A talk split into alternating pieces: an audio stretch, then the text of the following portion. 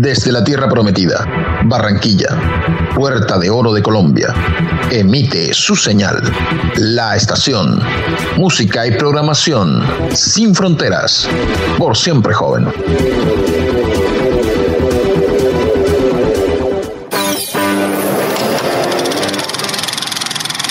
Lo que estabas esperando. Cinema Station. Las películas. Los directores. Sus guionistas. Los actores. Sus storyboards. Los detrás de cámaras. Y todo el andamiaje del film. Solo aquí en Cinema Station. Conducen Sergio A.M., Mile Mauri y Álvaro Velázquez. Cinema Station. La casa del cine. Hola, hola, hola, hola, hola. Hoy es eh, miércoles 26 de enero. Yo soy Sergio AM. Esto es Cinema Station. Del lado de Mile Mauri, quien está aquí en pantalla con nosotros. Del lado de Álvaro Velázquez, quien también está en pantalla. Este es nuestro primer programa como podcast audiovisual en nuestro canal de Cinema Station a través de la plataforma multimedial interactiva YouTube. Eh, hoy vamos a ingresar con el ciclo de sci-fi o el ciclo de ciencia ficción. Hoy tenemos Terminator de 1984 dirigida por James Cameron, protagonizada por Arnold Schwarzenegger, Linda Hamilton, Michael Bien y un gran elenco para no dejar a nadie eh, por fuera. Saludamos a Abril Olivares, quien eh, nos sintoniza a través de YouTube. Saludamos a nuestros amigos en México, en la Argentina, en Alemania, en Japón, en Australia, independientemente si es día, si es tarde o si es noche. Mile Mauri, amiga, bienvenida, ¿cómo estás? Hola, muy buenas noches, Sergio. Muy buenos días y muy buenas tardes para todos en, la, en cualquier latitud del mundo que se encuentren. Eh, yo soy Mile Mauri, bienvenidos a este estreno eh, de Cinema Station en cámara. Estoy feliz, feliz de que por fin podamos hacer eh, realidad este, esta etapa del programa y les doy la bienvenida a todos. Esperamos contar con toda la, la, audiencia que hemos venido teniendo y que se sumen muchísimos más. Les doy mis saludos a toda la audiencia que tenemos en Estados Unidos, en Panamá y también en México, Sergio. Muchos saludos a todos. Evidentemente, Alvarito, amigo, ¿cómo estás? Bienvenido. Hombre, un saludo para todos. Mile, ¿cómo estás? ¿Cómo estás, Sergio? ¿Cómo les ha ido? Un saludo para especial para nuestra, nuestra mega amiga Abril. Y bueno, hoy en este nuevo ciclo de Sci-Fi y en esta nueva temporada que ya estamos en video. Y hoy aquí con esta gafita Sarah Connor.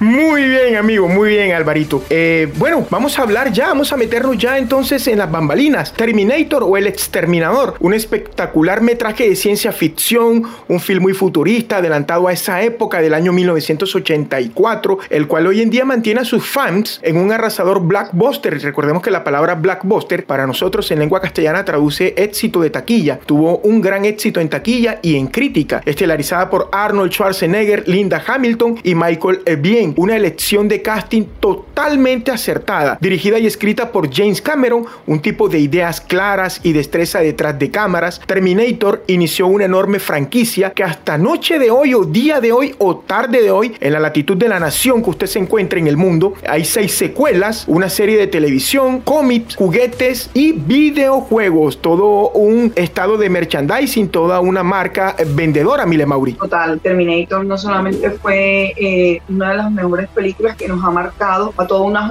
a toda una generación como es la de nosotros, sino a la presente, Sergio. De hecho, eh. Terminator está en muchas de las plataformas de streaming todavía y, y creo que muchas eh, las otras siguientes, como tres más, es, eh, se convirtió en una marca, en una marca icónica y como tú lo acabas de mencionar, no solamente en películas, sino series, juguetes, eh, cómics y sí, hasta el día de hoy Terminator es un antes y un después, porque James Cameron es de cosas grandes y ya lo saben. Así es. Alvarito, ¿qué tal si nos metemos ya en los datos y las curiosidades del rodaje de parte de nuestra amiga Mile Mauri? Total, Mile, vamos, empecemos. Bueno, si ustedes supieran que esta película surgió de un sueño, o mejor dicho, de una pesadilla que tuvo James Cameron mientras filmaba otra eh, super película de él como fue Pirañas, en la cual él veía un esqueleto saliendo en llamas. Ese fue un momento en el que él tuvo una inspiración y de ahí escribió el guion. Luego trató de mostrárselo a muchas eh, productoras, pero ninguna se lo aceptó. La única fue eh, Estudios Orión, a la cual sí lo aceptó y comenzaron a promocionarla por todo Estados Unidos, afortunadamente, y sin mucha, mucha esperanza, pero se convirtió en, bueno, en lo que hoy día sabemos que es de Terminator. James Cameron había pensado en Lance Harrison para, el, papel de, Terminator, el cyborg asesino que todos conocemos que, que interpreta a Aaron Schwarzenegger, incluso realizó algunas ilustraciones que lo representan como el cyborg asesino. Eh, esto, en esta época se, lo, estaba haciendo para la productora coral con Mario Casar, hizo que Lance Harrison iba para la reunión y se, y se, y se presentara y se presentara con ellos allí y entonces en la reunión para Coralco y Andrew Vagina, eh, James Cameron habla con Harrison y le dice, mira, yo quiero que tú entres a la reunión, patees la puerta y vengas caracterizado como el Terminator. Cuando él patea la puerta, entra caracterizado como el Terminator. Los productores se asombraron ya. Y, luego 15 minutos voy a entrar yo después. Bueno, esa es la anécdota, pero los productores no les gustó, no les gustó que Lance Harrison, Lance Harrison interpretara al Terminator. Entonces ellos le dijeron, no son tipo de Terminator. De todas maneras, Lance Harrison termina apareciendo en la película como el detective Hal Bukovich, pero ellos no, no, no les agradó, no les cayó bien la, la idea de, de, de Lance Harrison que, que, fuera el Terminator. En efecto, cuando se mueven muchas cosas que no agradan, pues eh, simplemente se toman otros eh, cambios. La compañía productora, con base a lo que Álvaro acaba de, de relatar y de informar, presionaba a James Cameron para fichar a Arnold Schwarzenegger en el rol de Kyle Reese, quien ya había logrado cierta fama con la película Conan el Bárbaro de 1982. Pero al director no le agradó la idea porque iba a necesitar a alguien más grande para interpretar al exterminador como había sido propuesto por los productores. Cameron no podía rechazarlo fácilmente porque se reunió con Arnold para almorzar y discutir su participación, pero con la intención de provocar una pelea para que éste rechazara participar en la película. Sin embargo, en el lugar de hablar sobre Kyle Reese, Arnold no paró de hablar de cómo debían ser los movimientos del exterminador y lo importante que era interpretarlo correctamente, ya que recientemente había visto la película Westworld y la impresión, la actuación lo impresionó de Jules Briner. Después de esto, James Cameron, convencido porque pensaba que interpretar al villano podía ser malo para su carrera, James, este tipo solo tiene 27 líneas, pero Cameron logró convencerlo a él y a su representante de que el exterminador era el personaje más importante y título de la película, más reconocida por el público y el más importante, Mile Mauri. Sí, y es que ustedes si se ponen a pensar, bueno, dos cosas. La primera es eh, la película, en esta película el malo pierde, pero el malo es prácticamente el protagonista y es lo que a uno le ha quedado en la mente. O sea, de hecho, como tú lo acabas de decir, la película tiene el nombre del malo, ¿no? Totalmente. Del, antagonista, que es Terminator. Y sí, o sea, eh, Arnold estaba súper enamorado del personaje y fíjense, aún siquiera sin tener la intención de él interpretarlo, ¿no? Eh, y otra cosa que tenía por decir es que Lance Harrison, como mencionaba eh, Álvaro, me, me corrían si estoy equivocada, él es quien interpreta el, el androide, el cyborg en Alien, al final, en, el oh. Alien primero. ¿Recuerdan? Que la, 1978 Alien. Ajá, correcto. Sí, sí, sí, sí, claro, claro que sí, sí, así es. Por eso a mí, a mí cuando, cuando yo leía de que él había sido uno de los candidatos para, para ser Terminator, o sea, en la mente, obviamente Arnold, ya, ya después que uno ve a Arnold, ya no puede imaginar de pronto otro actor interpretando eso, pero no, no, me, no me era fastidioso imaginar que Lance Harrison fuera capaz de hacerlo porque ya lo tenía en la mente en la película de Alien. Muy bien, totalmente, Mile, así es. Eh, Álvaro, ¿qué tienes por contarnos, amigo? Para interpretar el papel del exterminador fue considerado un gran número de actores como Sylvester Stallone, Mel Gibson, pero ambos lo rechazaron. También se había considerado como muy seriamente a O.J. Simpson, pero, pero Cameron pensó que su apariencia era demasiado amable para interpretar al asesino de sangre fría. Michael Bien audicionó para el rol de Kyle Reese, aunque James Cameron no le agradó totalmente o no quedó convencido porque tenía un marcado acento sureño. Luego de hablar con su representante, descubrió que anteriormente él había audicionado para la película Un gato sobre el tejado caliente y el acento se debió accidentalmente a su preparación para este papel. Pero luego habló con, con el manager de Michael Bien y audicionó nuevamente y fue seleccionado para interpretar el papel del futuro, del soldado del futuro. Muy bien, esos son gajes del oficio que nosotros desconocemos porque nosotros simplemente vemos es detrás de la pantalla grande o frente a la pantalla grande. Cuando el exterminador revisa la guía telefónica, ninguna de las direcciones coincide con la de la casa de la primera víctima, 142-39 o 142-39. Al parecer, la producción olvidó modificar el número, Mile, ¿cómo lo ves? Qué pequeño detalle. Sí. pequeñísimo, pequeñísimo. Óyeme, este, antes de que, que, que retome Mile Mauri, el dato que decía Mile Mauri de Lan Harrison, Lan Harrison aparece en Aliens El Regreso. No es, no es. No es el octavo pasajero. No es el de 1978.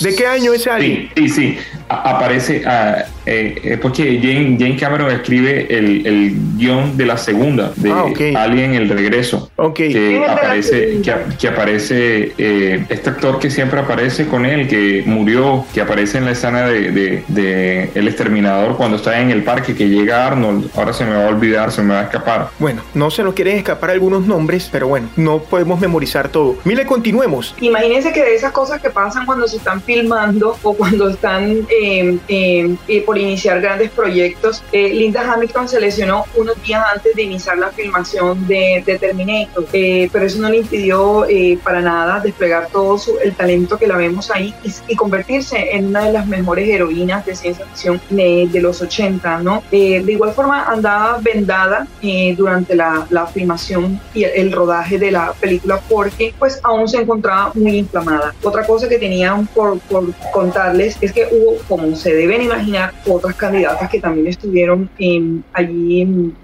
eh, posiblemente para interpretar el, el, papel de Sarah Connor, como fueron Gina Davis, la gran Gina Davis que me encanta, eh, Rosana Arquette, Jennifer Jason Leigh, Leah Thompson, Deborah Winger, entre muchas otras. Pero cuando los productores vieron, eh, los directores de casting vieron eh, a Linda Hamilton, obviamente ya no hubo ninguna duda de quién iba a ser la gran Sarah Connor, mamá de El Salvador de, de, la humanidad. Adelante. Excelente. Alvarito, ¿qué tienes para contarnos? Eh, para no dejar en el tinterillo, el actor es Bill Paxton, que también aparece en Alien el Regreso y aparece en la escena del parque. Cuando Kelly llega al futuro, pregunta la fecha al policía y este le responde que es jueves 12 de mayo de 1984, pero en realidad el en el calendario, en la vida real, es sábado 12 de mayo de 1984, Sergio. No tuvieron, la producción tuvo algunos cuantos errorcitos. Sí, sí, esos son detalles que, que siempre suele suceder dentro del, del, cine, esos son errores de récord, de continuidad. Eh, el nombre del club nocturno que nosotros vemos en la película se llama Tech Noir, es una referencia a la categoría del film noir, es cine negro para los entendidos en esta clase eh, pues de cine, eh, para indicar que esta película pertenece a este género. El club se veía muy bien desde afuera y estaba tan bien ambientado que algunas personas ofrecieron pagar para entrar pensando que se trataba de un club real. ¿Cómo lo ve Mauri?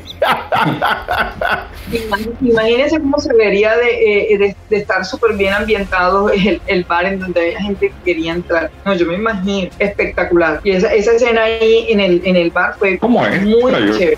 ¿Cómo es? Y entren, entren aquí, estamos filmando una película, tómense los tragos, pero estamos filmando una película, te van a hacer extras aquí. Exactamente, para ambientar. Totalmente. Otro dato curioso que me encanta de, de esta película, como muchos de los detalles que tienen, porque no solamente hay que mencionar, eh, porque hay gente que se dedica a fijarse en los errores, eh, Sergio y Álvaro, los errores de récord, como ustedes lo están diciendo, pero lo que hace maravilloso el cine y las películas son esos detalles que cada uno de los actores le, le, le pone en el esfuerzo de, de, de hacer su mejor performance. Uno de ellos es Arnold eh, pasar vendado practicando montar el arma, porque él, como lo dijimos desde el inicio, em, él se empapeló, se, se, enamoró o lo sedujo el, el papel del, del exterminador y, y, lo quería hacer tan perfectamente que él mismo permanecía vendado para ser automático al cargar el arma y ustedes lo ven, él ni el arma. Exacto. Con la mirada fija enfrente, cargándola y todos sus movimientos son tal cual mm, nos imaginamos un robot o un cyborg, ¿no? O sea, cosa que es eh, fantástica. Mire, lo que pasa es que Arnold, Arnold es muy disciplinado. Recuerden que Arnold eh, es fisiculturista y él es muy, muy metódico para hacer las cosas. Yo famosa en la historia del cine casi se cambió porque Arnold se sentía incómodo para pronunciarla. Cuenta la anécdota que, que nuestro amigo Arnold va y se acerca a, a James Cameron le dice, mira, eh, yo no me siento cómodo diciendo eh, I will be back. O sea, tú me escribes aquí diciendo I'll be back y yo pienso que es I will be back. Eh, no, es I'll be back. Pero es que no, no, me siento cómodo diciendo eso y tal. O sea, no sé, podemos cambiarla. Entonces le dice Jane Cameron, no, no la vamos a cambiar. Yo escribí I'll be back y tú vas a decir I'll be back. Yo soy quien escribe y tú eres quien actúa. Esa es la manera correcta del cual lo vas a decir. La otra es que que el exterminador que se infiltra en la base durante el sueño de Kyle Reese, cuando él está dormido frente a la retroexcavadora, no sé si recuerdan esa escena, es el fisiculturista Frank Columbus, amigo de Arnold, quien murió recientemente el 30 de agosto del 2019. Estos manes son amigos de toda la vida y para arriba y para abajo alzando pesas. Claro, Columbus falleció a los 78 años de edad. Referente a lo que dice, a lo que contaba Álvaro, esa es la escena en la jefatura de policía, en el departamento de policía, cuando eh, Arnold entra con, las, con los lentes de sol y, pronuncia la frase. Y recordemos que Arnold pues no se sentía cómodo por su marcado acento austriaco, que muy, de vez en cuando pues en alguna de las películas, cuando la vemos en, versión voce, versión original, subtitulada en español, pero con el audio original, obviamente vemos que en algunos momentos ese acento austriaco predomina frente a ellos. Muy bien, las botas Nike. Sí, y es que frente a eso los dos tenían, estaban avanzando, estaban parados en un mismo punto en el cual no avanzaban y es que Arnold decía que por ser un, cyborg se supone que debía aprender los códigos del español, bueno, en este caso del inglés, correctamente, por no, por no utilizar modismo que utilizarían los, los humanos. Exacto. Y Cameron, Cameron decía que precisamente por eso, por el, el afán de él camuflarse dentro de los humanos, pues debía usar los modismos. Entonces los dos entraron ahí como en una pequeña discusión entre eh, cómo sería mejor. Hasta que Cameron, Cameron sacó el as ganador de yo soy el director, soy tu jefe, soy el que escribe, tú actúas. Y se quedó el I'll be back. Exactamente. Que da risa cómo lo pronuncia Arnold. A mí me da tanta risa cómo lo pronuncia. O sea, creo que creo que tuvo, tuvo éxito el director. O sea, ahí fue preciso. Bien, eh, las botas Nike para aquellos eh, jóvenes o amantes coleccionistas de todas esta, estos modelos de esa gama de zapatillas eh, que roba Kyle Reese junto al abrigo son una de las más icónicas y conocidas como las botas Nike Vandal Kyle Reese y se consiguen en subasta en la página de eBay o por Amazon por mil dólares. Otro elemento icónico son las gafas que usa Arnold durante la escena de la comisaría, la de la jefatura, donde pronuncia su famosa frase I be back. A mí me da tanta risa como lo pronuncia I be back. recordemos, que recordemos que esos lentes también vienen de una, de una super escena que es donde el tipo como el, dueño o el administrador del bar, me corrigen si estoy equivocada, em, sale a detenerlo porque es cuando él se, se iba a, a robar las motocicletas que estaban afuera. Muy bien. Sale el tipo a decirle y él, él, le coge el arma y él se le acerca, cree que lo va a matar y lo que hace es eh, sacarle los lentes del sol del bolsillo, que es una escena espectacular que a mí me encanta. Y luego eh, son los lentes con los que él llega a la ejecutura de policía. Excelente, Mile Mauri. Entonces decíamos que las famosas gafas son las Gargoyle Eyes ANC Classic eh, su precio está por encima de los 300 dólares. En algunos países de Latinoamérica el dólar está cuatriplicado, o sea, valen un dinero razonable. Adelante, Mile Mauri. Imagínense que Michael Bain y Arnold solo trabajaron juntos en la escena de cuando encuentran a Sara, que cada uno logra ubicar a, Sara. Es la escena en la que realmente trabajan juntos y es muy breve porque pues eh, de resto eh, fueron tomas eh, Totalmente. Total, y saben algo, chicos, Arnold no entraba mucho en contacto con ellos durante la primera película para que ellos le temieran cuando fueran a actuar con ellos. O sea, siempre estuvo un poco alejado. De pronto, al principio pensaban que de pronto era como que era, el tema no quiere hablar con nosotros, pero lo, hacía para que le temieran un poco. En un primer momento, James Cameron no tenía intención alguna de llevar a cabo una secuela de Terminator, pero fue el propio Arnold Schwarzenegger quien le sugirió que se planteara una continuación para la historia. Lo convenció y acertó hasta la segunda parte, que la verdad me parece que es una de las mejores películas. La primera y la segunda. La segunda para mí también es bastante icónica, que, que es donde Arnold hace muchas cosas y donde se destaca un poco más, eh, yo diría que su actuación. Y, yo pienso que la película, eh, las otras secuelas eh, se dibujaron un poco porque es, esa película tiene, tiene tela donde cortarle para, para, para hacer unas buenas secuelas, pero bueno, no, no, no ha sido, no ha sido, no ha sido lo que ha pasado con esta gran película. Para este humilde servidor, para Sergio AM, en realidad Terminator solamente llega hasta la 2, Terminator 1 y Terminator 2. Después de allí no me gusta lo que hicieron con la franquicia. Para mí simplemente cuando hablo de Terminator son la 1 y la 2. Me parece que se han ganado el remoquete o sea, ha ganado Terminator el nombre de película de culto, tanto la 1 como la 2. Eh, bien, esto pues eh, tiene que ver con los datos y curiosidades del rodaje de Terminator. A continuación vamos a ver una nota que ha preparado nuestro eh, voiceover Álvaro Velázquez. Dice él que es voiceover. Ha preparado acerca de lo que es el cine de ciencia ficción o de, sci-fi. Vamos a la nota y ya volvemos con el análisis cinematográfico de Terminator 1984 acá en Cinema Station. Cine de ciencia ficción, género cinematográfico que utiliza especulativas basadas en la ciencia de fenómenos imaginarios como extraterrestres, planetas alienígenos y viajes en el tiempo, normalmente acompañados de elementos tecnológicos como naves espaciales futuristas, robots y otras tecnologías venideras. El cine de ciencia ficción se utilizó para comentarios críticos en ámbitos políticos o sociales, así como para la exploración de temáticas filosóficas como la definición del ser humano y el surgimiento de una ciencia digital. Este género cinematográfico se originó con el cine mudo, cuando el viaje a la luna en 1902. Georges Méliès asombró a la audiencia con sus efectos fotográficos. Desde la década de 1930 hasta 1950, el género consistía principalmente en películas de serie B de bajo presupuesto. Tras el hito de Stanley Kubrick 2001 Odisea en el espacio de 1968, el cine de ciencia ficción fue tomado muy en serio y paulatinamente ganó muchos adeptos. Station, la casa del cine. Yo soy la encargada de hablarles del guion, que es una parte que me encanta de este programa porque es la razón de ser de él, y es contarles eh, que este guion es un guion fantásticamente logrado por James Cameron, en donde nos cuenta la historia de un cyborg asesino modelo T-800 que viaja en el tiempo del año 2029 hasta la época de 1984, que es la época en la que fue filmada la película. El propósito del viaje de este cyborg asesino es acabar con la madre del que sería en el futuro el salvador de la humanidad, como ya lo habíamos mencionado eh, antes. Eh, esa fue la misión con la que regresó em, del futuro hacia el pasado. Em, el T-800, ¿no? El hilo narrativo es espectacular eh, de esta película. Eh, Kyle, que es el, el, encargado, el soldado encargado eh, de volver para cuidar a Sarah Connor, termina enamorándose de Sarah Connor y bueno, para que no se, no se envuelva mucho la cabeza, pues como ya todos sabemos,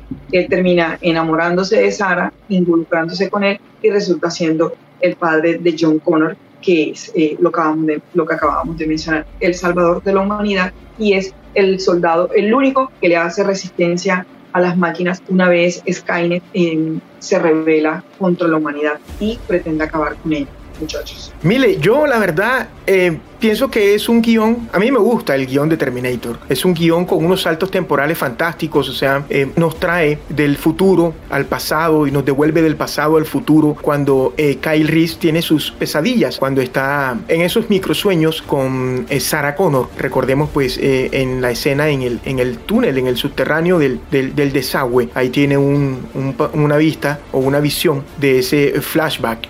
para mí vamos a hablar ahora de la dirección de fotografía, Mile Mauri sabe y Álvaro Velázquez saben que esta es una parte que a mí me encanta mucho. O sea, yo soy un director de fotografía frustrado, o sea, muy frustrado en realidad. Mi formación en realización, mi formación en realización audiovisual, pero yo soy un director de fotografía frustrado. Bien, entonces tenemos que eh, el cinematógrafo fue Adam en Greenberg. Eh, dice que trabajar en Terminator como director de fotografía era uno de los mayores desafíos de sus 20 años de carrera como director de fotografía. Apunté a una apariencia fresca, muchas sombras oscuras, luz de fondo fuerte, una apariencia muy dura, fuerte y contrastada. En parte este aspecto fue dictado por el presupuesto de la película, 6 eh, millones de dólares, es con lo que se hace una película de bajo presupuesto, de bajísimo presupuesto. Esto me obligó a tener mucha creatividad, relata el señor eh, Greenberg. Eh, logré la mayor parte de lo que me propuse hacer mediante la iluminación, por eso ahorita tras bambalinas, ustedes no lo estaban viendo, estábamos cuadrando nuestros sistemas de luces, Mile Mauri, Álvaro Velázquez, mi persona, y nos reíamos porque la iluminación en la parte cinematográfica y audiovisual es fundamental. El estado de ánimo en lugar de utilizar una gran cantidad de equipos es lo que explica el señor Greenberg. Dice que de sus cinco gaffers, ojo con esto, tres eran aprendices y dos nunca antes habían estado en un set de rodaje. Recordemos, tres de cinco eran aprendices y dos nunca habían estado en un set de rodaje. Terminator es en palabras de su guionista y director un shoot disparo a disparo. Hay muchas eh, persecuciones de alta velocidad en el centro de Los Ángeles por la noche que parecen filmadas a 90 millas por hora. Dice eh, Greenberg que lo que él realizó fue tener luces con atenuadores montados en los autos que los acompañan. Las luces funcionarían más rápido que las farolas, dando la sensación de que íbamos muy rápido. En realidad los autos nunca se condujeron a más de 40 millas por hora. Recordemos que en Norteamérica, en los Estados Unidos, Alvarito que está viviendo allá lo sabe, se mide la velocidad en millas por hora, acá es kilómetros por hora, en esta parte del continente americano. Pero esas luces daban la ilusión de un extra de 25 a 30 millas por hora. En realidad el trabajo de fotografía para darle el cambio a Álvaro es un trabajo de mucho recurso, de mucho talento, donde eh, estos maestros hacen gala de toda su,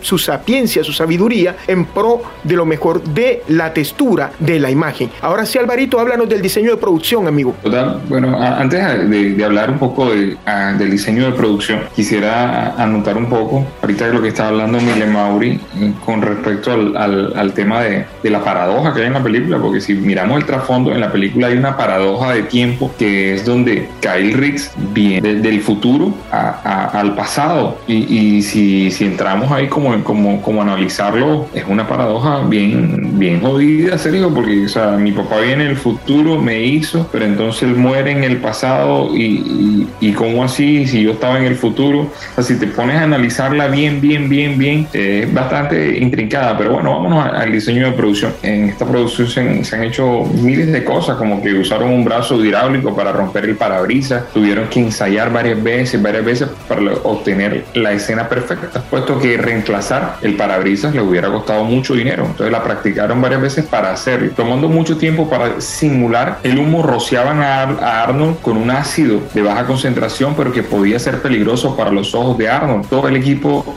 con el tema del brazo hidráulico para cuando él rompa el parabrisas no podía, no, no, no podía moverse, tenía que ser exacto. Colocaron un vehículo con una pared que era un tráiler que simulaba la pared. El vehículo nunca efecto de que se estaba moviendo. Otro tema que usaron para, que, para, que, para que viera que se desplazaba en reversa, el maquillaje que había pensado el especialista Disney para, para ese momento con, con Stan Winston, quien hizo, que hizo cargo de todo lo relacionado con los efectos del maquillaje de Arnold, Stan Winston hace creíble que un robot pueda disfrazarse de humano. Como un segundo punto, los efectos especiales creados de Fran Di Marco y Roger George hacen gala todo, de todo ese momento el uso de la técnica de animación denominada stop motion en la secuencia final donde el Terminator en su versión esquelética es un hito alucinante en la historia del cine. Cuando lo vemos que está saliendo de las llamas que ya se ha quemado que realmente se observan bien bien bien esa escena ven el titiritero que está allá detrás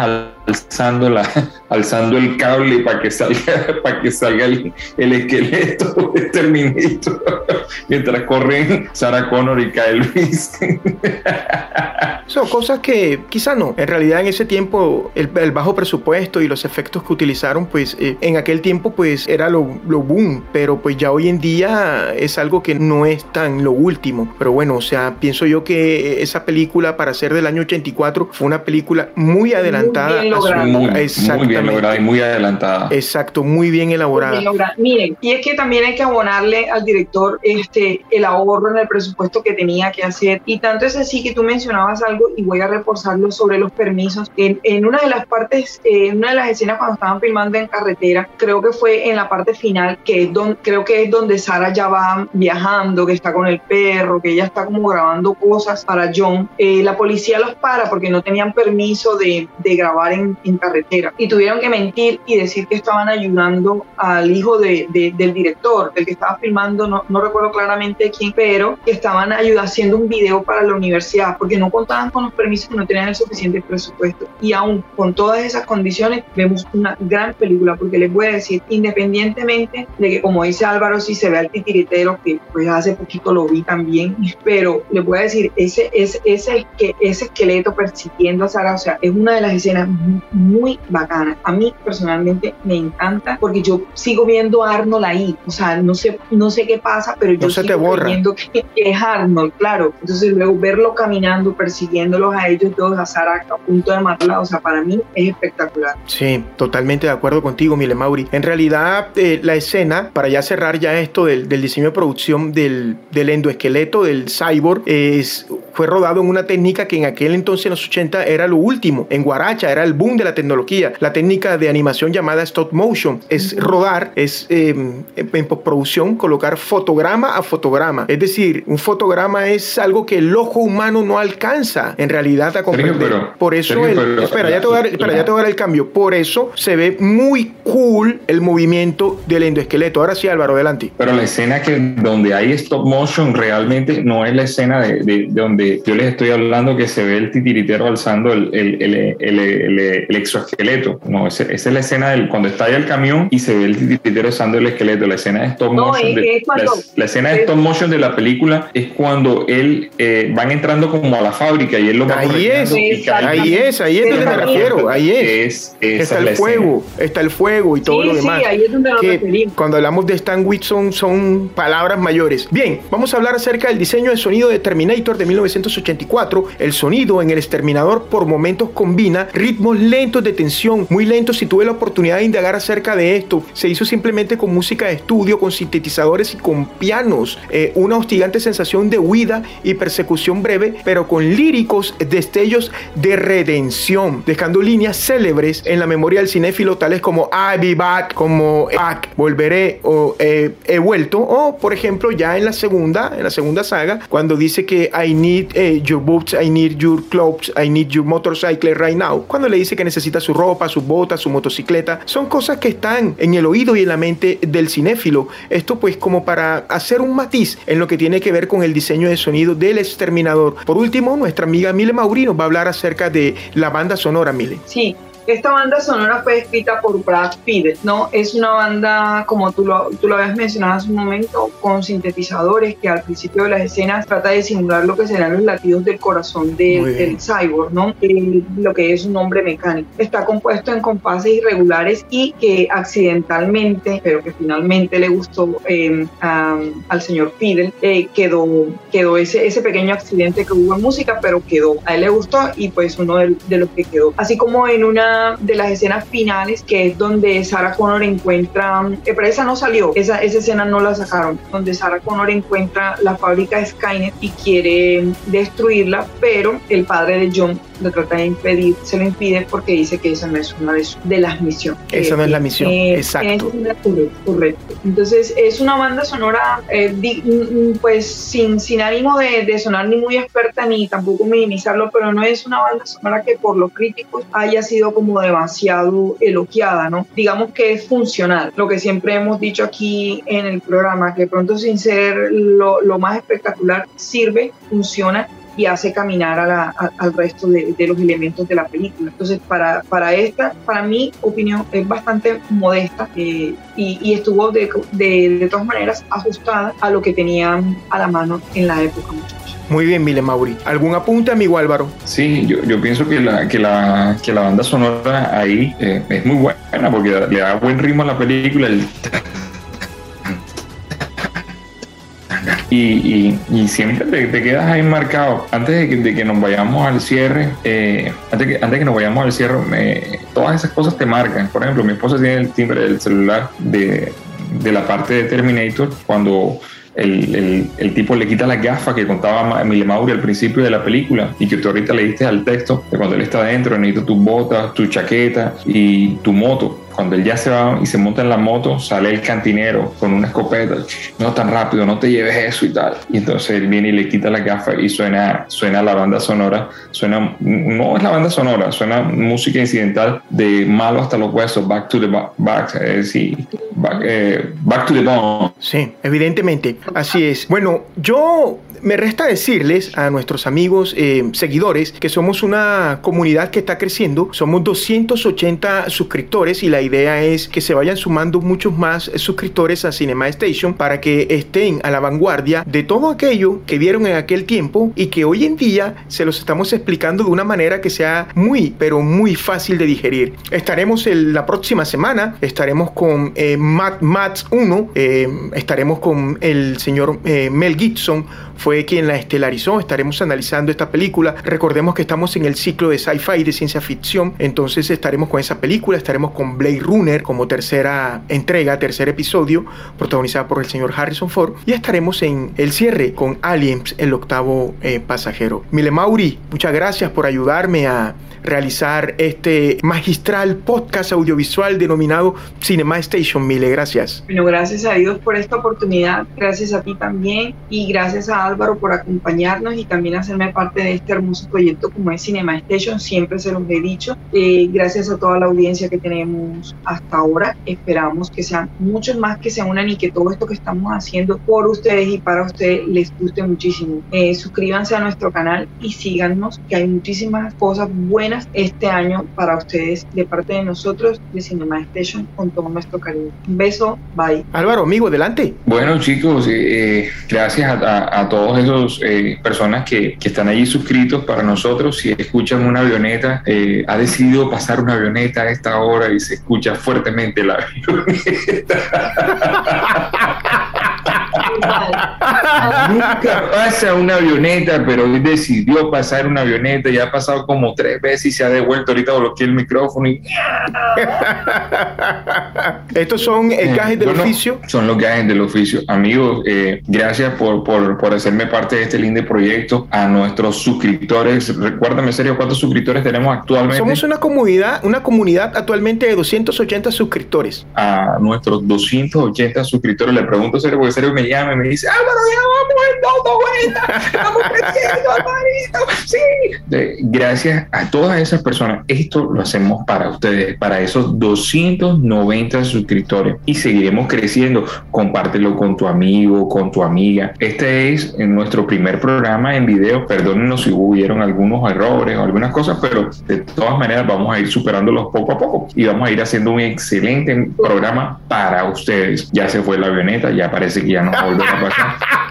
Así que, amigos, gracias totales. Lo que tendría que decirles de despedir. Tilo Cerati, Tilo Cerati, gracias. Sí, Tilo Soda Estéreo con Gustavo Cerati. Muy bien, esto ha sido el episodio número uno del ciclo de Sci-Fi en Terminator 1984, a nombre de Mile Maure, a nombre de Álvaro Velázquez, Sergio AM. Si hubo fallas, son gajes que se ameritan también a lo de la internet, a lo de la conectividad. De todos modos, les agradecemos y gracias. Eh, por el esfuerzo, por el, como dicen por ahí, por el aguante y por la barra. El Señor les bendiga, pórtense bien, chao.